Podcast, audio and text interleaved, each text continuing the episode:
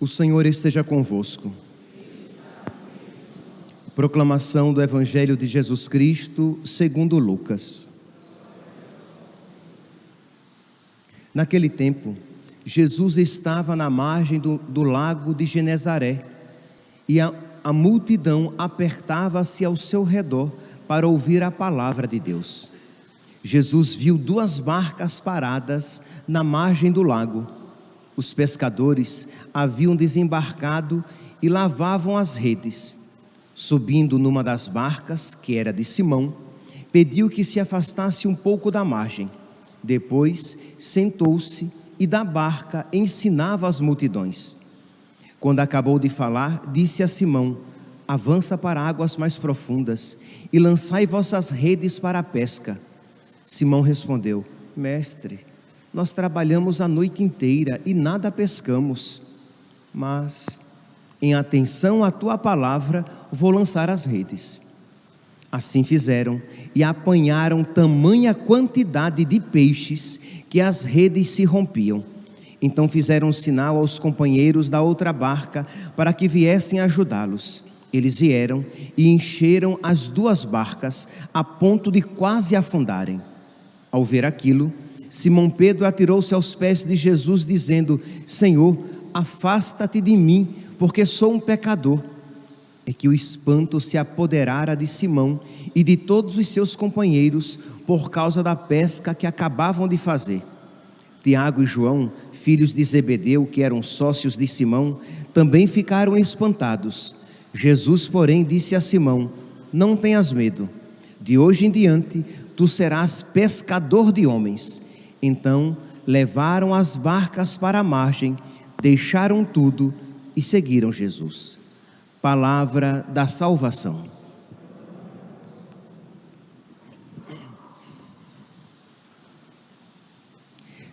Caríssimos irmãos e irmãs, o Evangelho de hoje nos apresenta este o acontecimento da pesca milagrosa e nos dá a ocasião de nós refletirmos a respeito do poder da graça de Deus.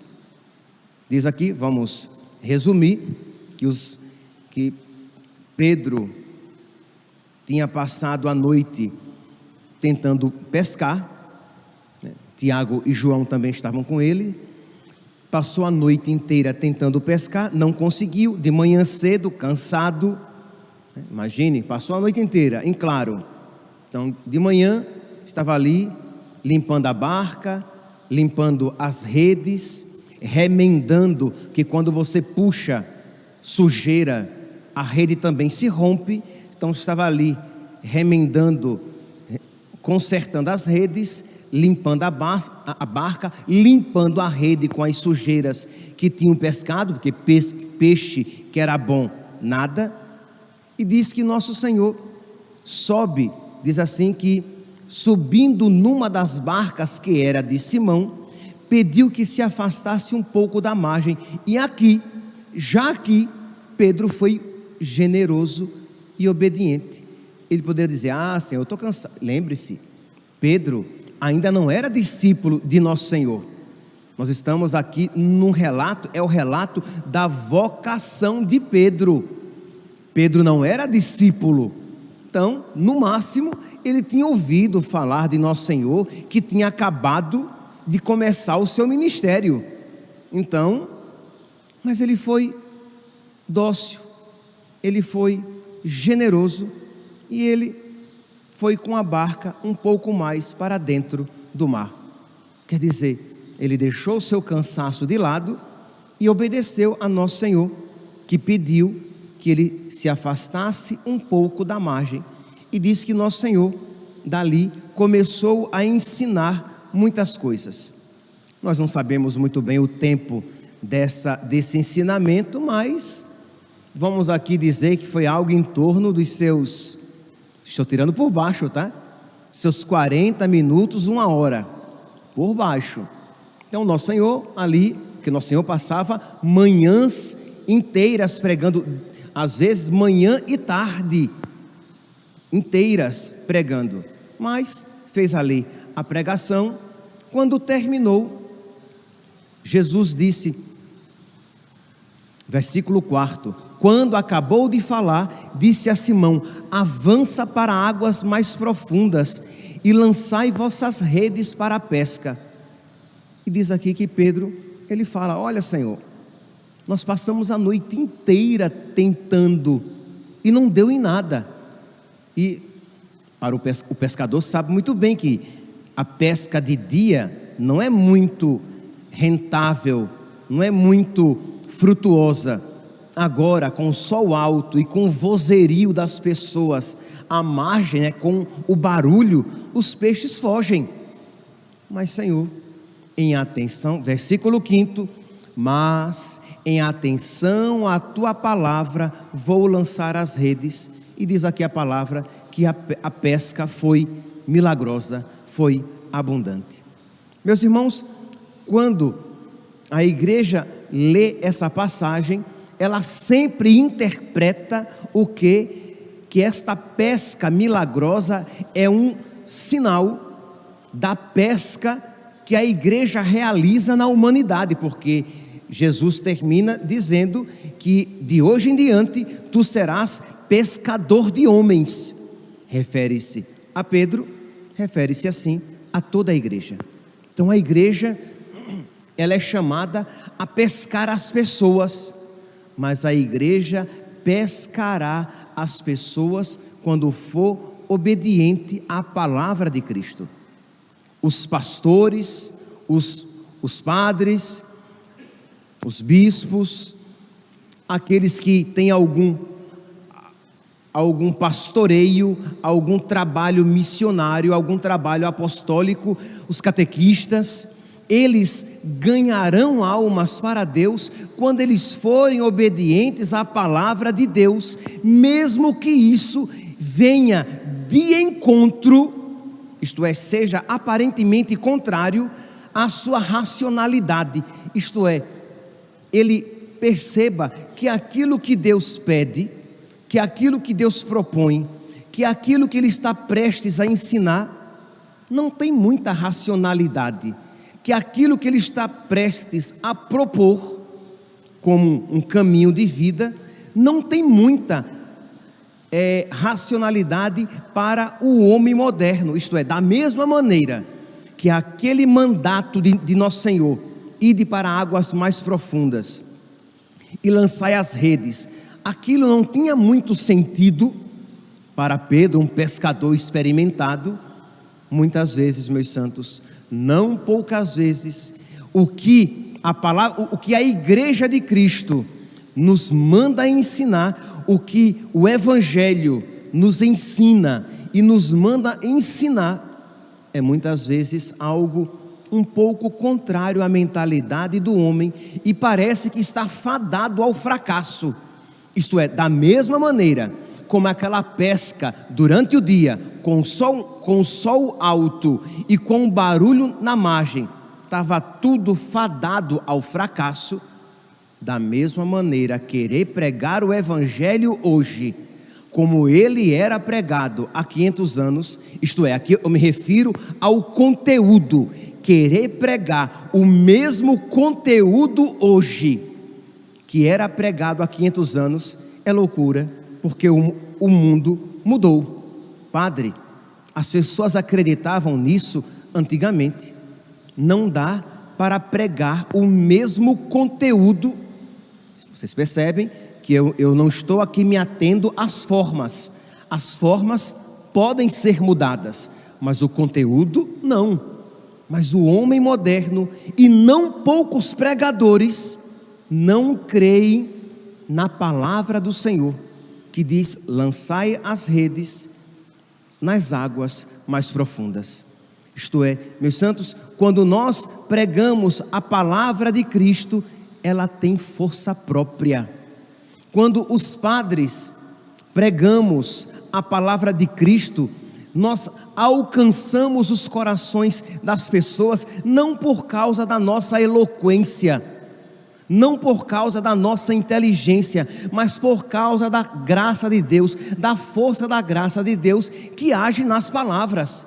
E nós Aqui eu me refiro principalmente a nós, padres, pregadores, mas aos catequistas, aos pais, quando ensinam, quando educam os seus filhos, a você, quando no trabalho você lança uma palavra desafiadora para aquela pessoa, saiba, a graça, Deus quer a conversão daquela pessoa muito mais do que você. E a palavra de Deus é sempre eficaz. A palavra lançada no coração de uma pessoa não volta a Deus sem efeito. Da mesma maneira que a chuva que cai na terra não volta ao céu, né, quando evapora, sem cumprir a sua missão. Então nós precisamos ter fé na ação da graça de Deus e não simplesmente, meus santos, uma confiança na minha sabedoria, nos meus nas minhas técnicas. A primeira leitura de hoje é uma, na primeira leitura de hoje, nós vemos uma condenação desta atitude soberba pelagiana. Isto é uma confiança somente nas capacidades humanas em detrimento da graça de Deus. Diz aqui São Paulo, né, nós continuamos com, a leitura da primeira carta de São Paulo aos Coríntios. São Paulo diz: Ninguém se, se iluda, se algum de vós pensa que é sábio nas coisas deste mundo, reconheça a sua insensatez para se tornar sábio de verdade. A sabedoria verdadeira vem de Deus não vem dos homens, não vem do mundo, não vem da carne, vem do Espírito. Então, quando você prega, movido pela sabedoria de Deus, você prega a verdade inteira. Nunca será demais repetir, e isso até eu fiz um aceno ontem. O católico, ele não seleciona as verdades em que ele vai crer e muito menos as verdades que ele vai pregar. Ele crê na verdade inteira e prega a verdade na sua inteireza. Porque a partir do momento que um católico conscientemente nega um ponto da fé, ele aceita 99 pontos da fé, mas nega um, ele perde a sua catolicidade. Porque o católico ou ele acolhe tudo ou ele perde tudo. Não há como dizer, ah, eu sigo a maioria dos mandamentos de Deus. Isto é, eu creio, eu aceito. Ah, mas alguns mandamentos não tem como mais. Pelo amor de Deus, não há como o homem moderno continuar acreditando, por exemplo, vivendo que o sexo só pode ser vivido dentro do casamento. Ah, não, o homem moderno já não é assim. Ah, não. Imagine se eu vou falar hoje em dia para um jovem ou qualquer outra pessoa que masturbação é pecado, que pornografia é pecado. E isso, meus santos, infelizmente, eu não estou chovendo no molhado. Quantas vezes pessoas vêm a nós e dizendo, Padre, eu fui me confessar e o sacerdote quase que nem queria me dar absolvição, que dizia assim: Não, isso não é pecado, não, meu filho, fique tranquilo, isso é o conhecimento do próprio corpo. Eu vi e ouvi um sacerdote nos meios de comunicação dizendo que era interessante os noivos se conhecerem antes sexualmente, para que eles soubessem se daria certo aquele casamento. Primeiro, como se o casamento consistisse simplesmente na intimidade sexual.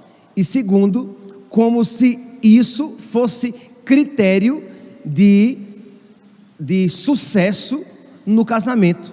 Porque muitas pessoas fazem isso, se dão muito bem na vida íntima, sexual, se casam e se separam. Quer dizer, que loucura, mas não querem mais pregar o que a moral católica, a moral cristã, a doutrina católica, a doutrina cristã, por quê? Porque estão tão cheios de sabedoria humana que se acham mais sábios do que Deus, que se acham mais sábios do que a prática bimilenar da igreja, e dizem: não, eu vou pregar diferente, eu vou fazer de uma maneira diferente. Insensato, iludido. Se alguém de vós pensa que é sábio nas coisas deste mundo, reconheça a sua insensatez para se tornar sábio de verdade, pois a sabedoria deste mundo é loucura, é insensatez diante de Deus. Com efeito, está escrito: Ele, Deus, apanha os sábios em sua própria astúcia, em sua própria loucura, em sua própria pseudo falsa sabedoria. Então, meus irmãos, aqui nós vemos, nós precisamos então nós pregadores, mas todos vocês que de alguma maneira pregam, transmitem, passam para frente a palavra de Deus, o ensinamento de Deus, a moral cristã, a moral católica, com toda a humildade, com toda a tranquilidade, mas com toda a clareza. Então, não ter medo de dizer, por exemplo, que é belo, é santo, é católico, é agradável a Deus quando um casal é generoso em ter os seus filhos. É belo isso, isso agrada a Deus e muito entristece a Deus quando aquele casal é mesquinho, é tacanho na sua generosidade e pior ainda, quando se envereda pelos caminhos do, do pecado, dos anticoncepcionais, laqueadura, vasectomia ou coisas semelhantes. Ah, padre, mas Hoje em dia o homem é diferente, mas a palavra de Deus é a mesma. E ou nós nos adequamos à palavra de Deus, ou teremos a tentação de adequar a palavra de Deus ao que nós pensamos. Não há, meus santos, não há um meio termo. Ou nós procuramos nos submeter, e isso nós, todos nós, sacerdotes, leigos casados, leigos solteiros, religiosos, todos nós, ou nos submetemos, nos renunciamos a nós mesmos e à nossa pretensão de sabedoria, de achar o que é melhor para nós e o que é possível ser vivido. Ah, Senhor, quando o Senhor falou isso, o Senhor não pensava no ano 2000. Né? Não, o Senhor não pensava que em 2022 isso seria impossível de ser vivido. Isto é, imagine aqui a pretensão do homem. Então, de ter essa esta ousadia, esta coragem de se submeter à vontade de Deus e de ensinar isso às pessoas, de com toda a caridade você chegar não apenas para os seus filhos, mas para outras pessoas e dizer, olha, dizer algo que, sei lá, há 50 anos era a coisa mais óbvia, há 100 anos, muito mais óbvio ainda. Olha, se você nasceu com um corpo de menino, você é menino, você é homem. Se você nasceu como menina, você será menina sempre. Você não pode ser o que você quiser. Você não pode simplesmente agora querer viver de uma outra maneira, dizendo que Deus errou e que você agora quer ser totalmente diferente daquilo que lhe foi dado no ato criador de Deus. Você não pode se revoltar, se rebelar contra Deus. E muito menos querer propagar isso como se fosse um valor e ensinar isso às nossas crianças, criando uma confusão nas suas cabeças. Estava vendo ontem, antes de ontem, uma criança, uma menina trans, isto é, um menino biologicamente, mas que, se, que socialmente se apresenta como menina e que até está fazendo já terapia hormonal para a migração de nove anos na passarela, se, na passarela de moda, né? Apresentando roupas femininas. É claro que isso é uma, uma promoção de algo para uma criança de nove anos que não está preparada. Se uma pessoa adulta vai querer fazer essa opção, paciência, ela responderá isso diante de Deus, mas que nós promovamos isso e que promovamos isso entre as nossas crianças, isso é algo absurdo, não é nem mais sabedoria humana, é obviamente loucura humana mesmo. Mas nós estamos num mundo tal que até aquilo que é obviamente loucura humana se transveste de sabedoria e nos colocam, ou melhor, querem nos colocar goela abaixo para isso aceitar. Então, meus santos, nós precisamos estar dispostos então a, com toda a caridade, com toda a clareza, isso ensinar. Mas, padre, mas as pessoas não vão aceitar. Não é bem assim, não, meu santinho. Não é bem assim, não. Confie na graça, confie na ação da graça, e Deus fará com que aquela palavra que vem de Deus seja acolhida num coração segundo Deus. Deus converte os corações. Você está do lado da verdade. Claro, não tenha pretensão de que todos acolham, mas saiba que nosso Senhor não deixará sem efeito aquela palavra. Mas nós precisamos primeiro estar dispostos a obedecer a Deus. Senhor, em atenção à tua palavra, eu vou lançar as redes. Senhor, você é catequista, você é catequista de jovens para crisma, você é catequista de adulto, então existem temas que devem ser tocados na catequese.